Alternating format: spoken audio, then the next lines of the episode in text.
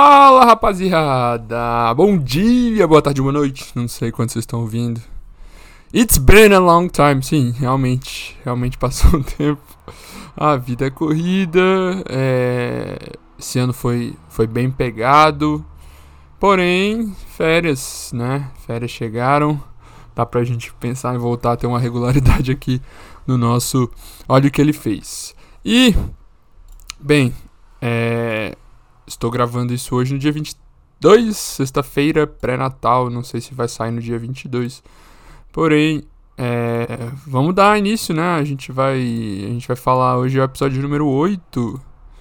É, já vamos chegar lá sobre o que, que vai acontecer no episódio de hoje. Porém, é, tem tanto tempo que a gente não passa aqui, né? Pô, temporada da NFL tá massa, como sempre vocês sabem. Pode acompanhar aí o Batatinha. Apesar dele ter opiniões polêmicas, é, errar muito os palpites, porém, porém o cara conhece, né? Então acontece. É, temporada essa que o meu Jaguars começou mal, reagiu muito bem, agora tá broxa de novo. É, mas, mas vamos torcer aí pra chegar bem nos playoffs, enfim. Também desejar aí um Feliz Natal, um Feliz Ano Novo pra todo mundo que estiver escutando, que você curta aí, que seja com a sua família, com seus colegas, com responsabilidade, tá legal? Mas é isso. E, bem, pelo menos nesse mês de férias agora eu vou tentar ter uma certa regularidade. Uh, pode ser que, que ano que vem eu consiga fazer um pouquinho melhor, tá? Eu vou me esforçar para isso. Eu estou fazendo menos coisas agora, eu acho, então acho que vai dar mais certo. É, mas vamos ver, vamos ver. Eu não vou prometer, porque quem promete não cumpre. Mas, mas é isso aí, beleza? Então, hoje a gente tem um episódio especial, episódio número 8, que é sobre o jogo mais longo da história da NFL.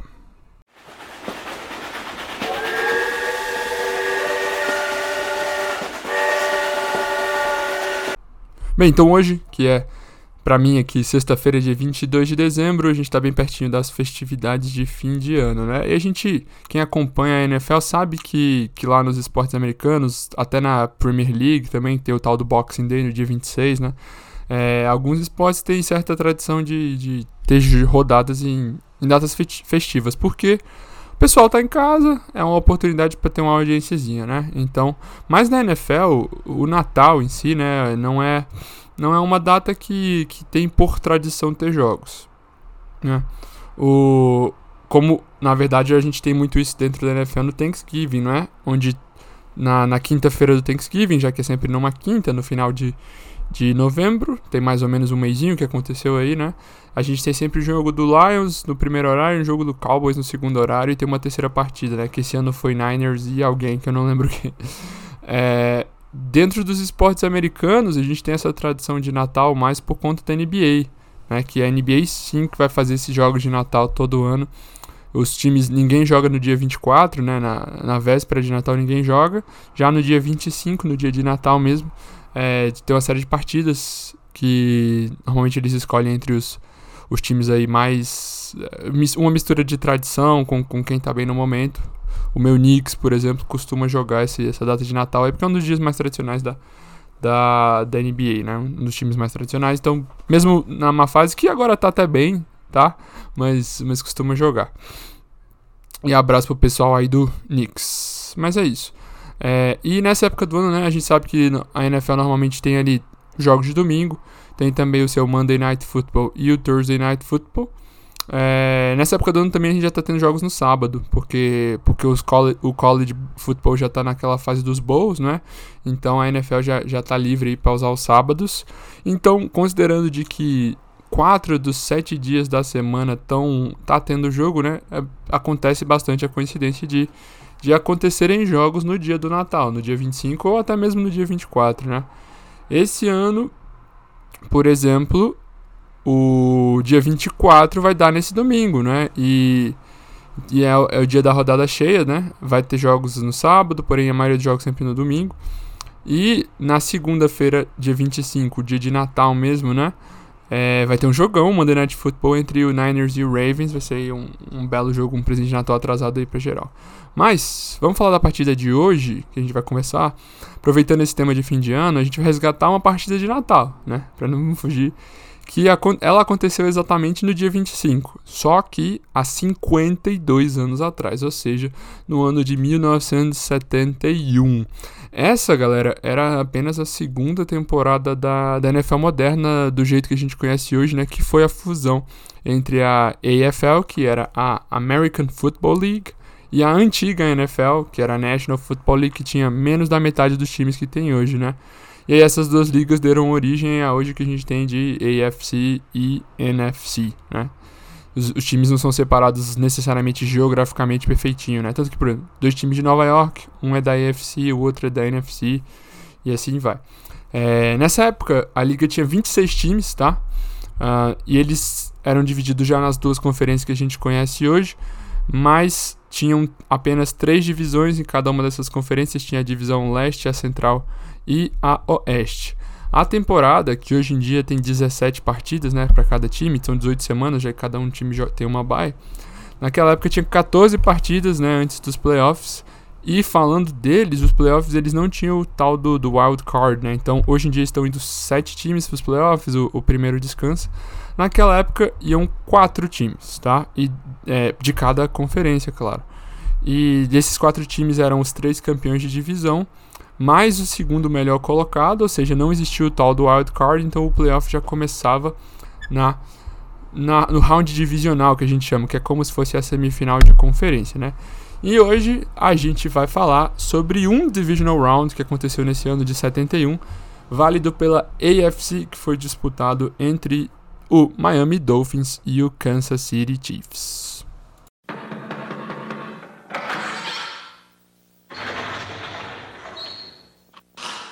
Senta que lá vem a história.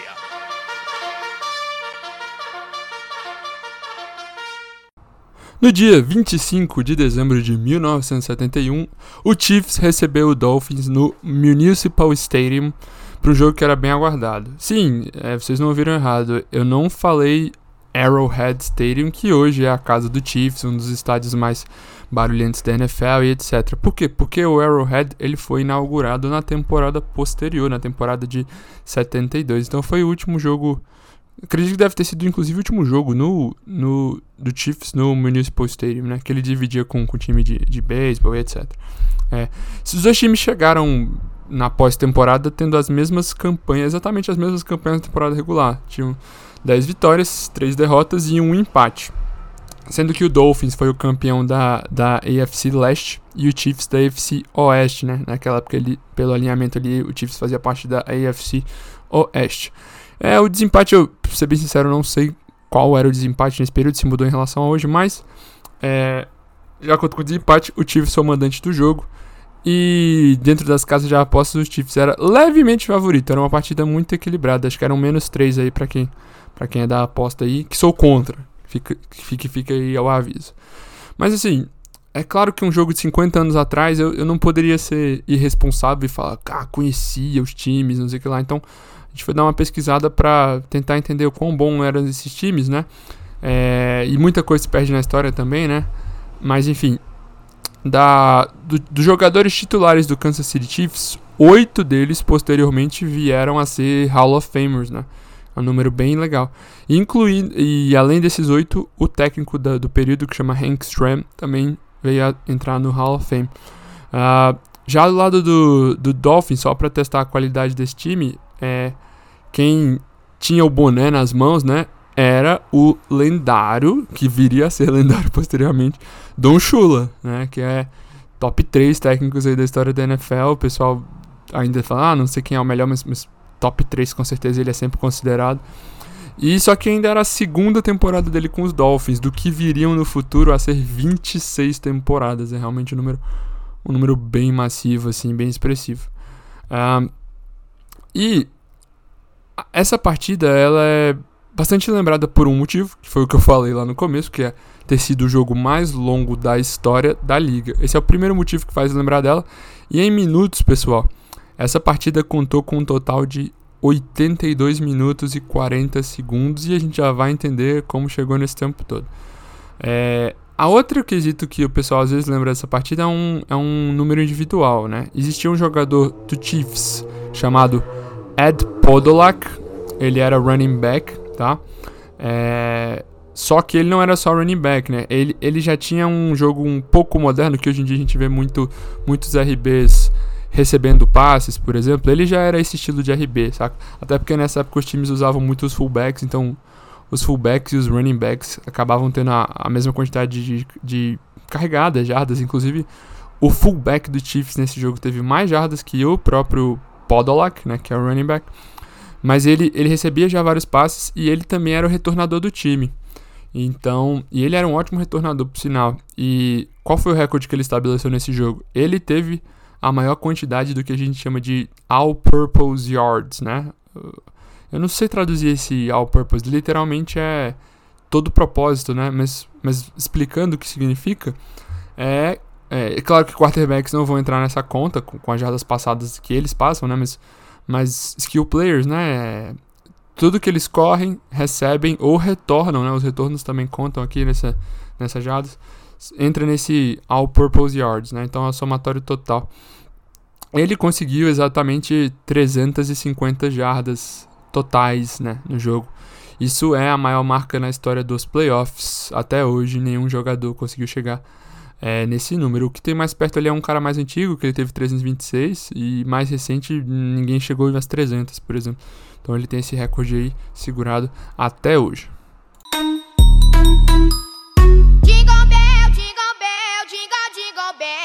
Apresento, sou Teteu, sou o seu Papai Noel. Beleza, vamos entender agora como o jogo se deu e por que ele demorou tanto, né? Mas ó, é, o jogo foi bastante equilibrado na maior parte do tempo. É, os donos da casa, o Chiefs, eles anotaram um field goal e um touchdown no primeiro quarto, é, mas que foi respondido na mesma moeda pelos Dolphins antes da metade da, da partida regular, né? Então eles chegaram no intervalo ali com um placar de 10 a 10.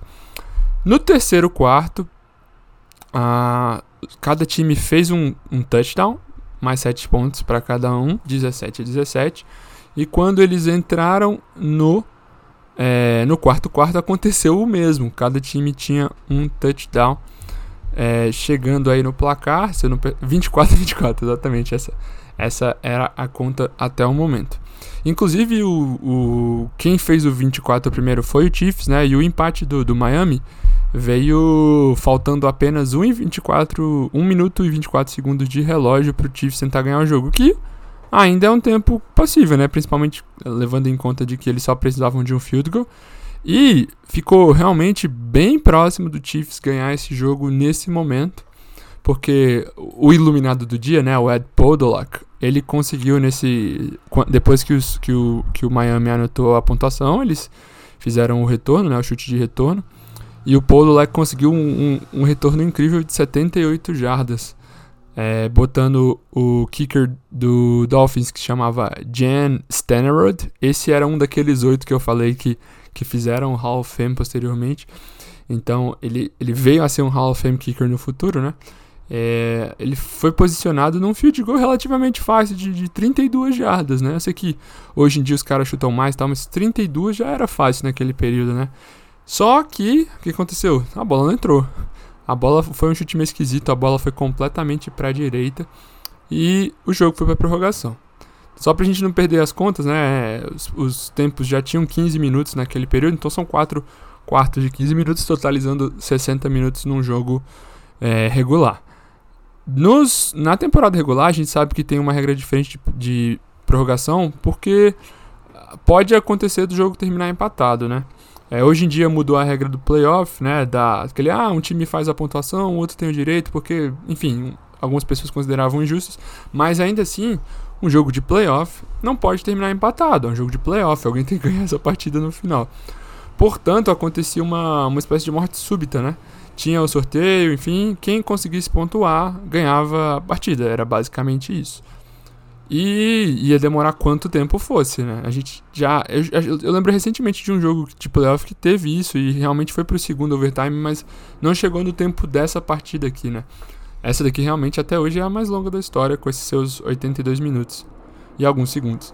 É, enfim, o que aconteceu foi que quando a prorrogação começou, é, Kansas teve a primeira oportunidade ofensiva. É, eles tiveram a oportunidade de acertar um field goal de 42 jardas, mas dessa vez não foi que ele errou, foi bloqueado. Então não entrou. Após essa, essa tentativa, Miami teve o ataque, tentou um chute para 52, que aí já começa a ficar um pouco mais complicado, e o chute foi um pouquinho curto. Isso, claro, comeu, comeu um pouco de relógio, e os, os 15 primeiros minutos, né, que seria a primeira prorrogação, não foi suficiente para ninguém marcar nenhum ponto. Então, o time, os times iniciaram uma segunda prorrogação, até que no segundo tempo da prorrogação, no segundo quarto da prorrogação, ela acabou quando o jogador chamado Garo Yepremian, eu não sei de onde é essa descendência, mas é um nome bem diferente. Ele, que era o kicker do, do Dolphins, né, por sinal, ele acertou um field goal de 37 jardas, selando assim a vitória do Miami Dolphins aos 7 minutos e 40 segundos da segunda prorrogação Fechando aí um total de 82 minutos e 40 segundos, terminando assim, inclusive, o jogo mais longo da história da NFL, dos playoffs e de todos os tempos, na real. Né? Jingle bell, jingle bell, jingle, jingle bell, me apresento, sou Teteu, sou o seu Papai Noel. A gente sempre dá uma fechada comentando o que aconteceu após o nosso lance, o nosso jogo, né? E, bem, é, como já aconteceu algumas vezes aqui, quem ganhou, né, que foi no caso o, o só para ficar claro, o Dolphins levou essa partida aí com 27 a 24. O futuro do Dolphins foi bem generoso, né, principalmente o futuro mais curto, assim, considerando que eles é, após essa lance divisional, eles foram fazer a final da AFC contra o então Baltimore Colts, né? Não existia o Baltimore Ravens e nem o Indianapolis Colts, era o Baltimore Colts. E eles venceram fácil essa final, foi um shutout, inclusive 21 a 0. Porém, no Super Bowl 6, né?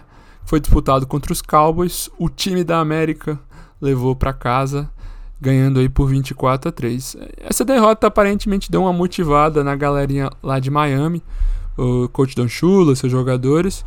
É, não, não ia deixar barato, né? Claro, teve aquele gostinho do quase. Então, agora, nas outras duas temporadas seguintes, na temporada de 72 e na de 73, o Dolphins foi bicampeão da NFL.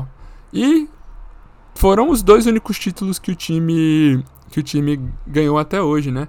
Inclusive, muita gente lamenta, por exemplo, o time do Dolphins que com o Don Shula, mas aí com o Dan Marino, né, que é um dos dos quarterbacks mais lendários aí da história da liga, ele nunca conseguiu ganhar o Super Bowl, né, o Dan Marino.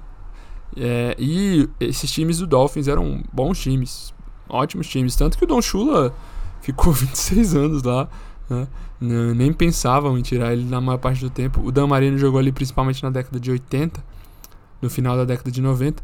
O, o, o Dolphins chegou inclusive a jogar dois Super Bowls nesse período, mas perdeu os dois. Né? Teve dois títulos de EFC, mas, mas perdeu os dois Super Bowls aí no meio do caminho. E até hoje a gente sabe que na, na década de 2000 ali, até mais ou menos 2018 aqui, o Dolphins estava numa fase bem ruim, bem capenga mesmo.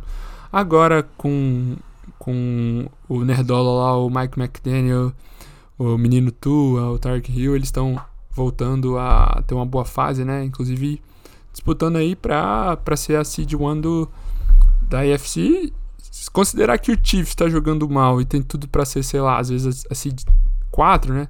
Se o Dolphins é a seed 1 e o Chiefs é a seed 4 e, o Chiefs, e, e assim, dá, dá a lógica dentro dos confrontos do wild card, a gente tem um, um, um Kansas City Chiefs e Miami Dolphins de novo no, no Divisional Round, né? Então pode até acontecer aqui, seria um, um ótimo jogo por sinal.